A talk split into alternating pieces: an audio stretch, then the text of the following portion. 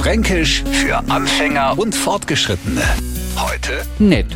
Hurra, sagt sie heute Neufranke. Alles klar, alles verstanden. Nächstes Wort bitte.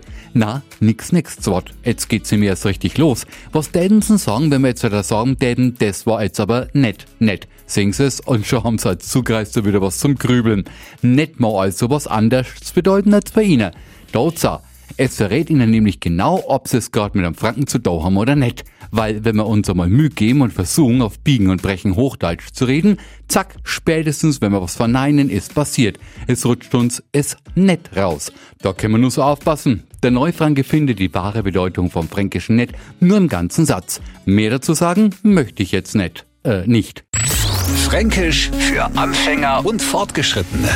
Montag früh eine neue Ausgabe und alle Folgen als Podcast auf radiof.de.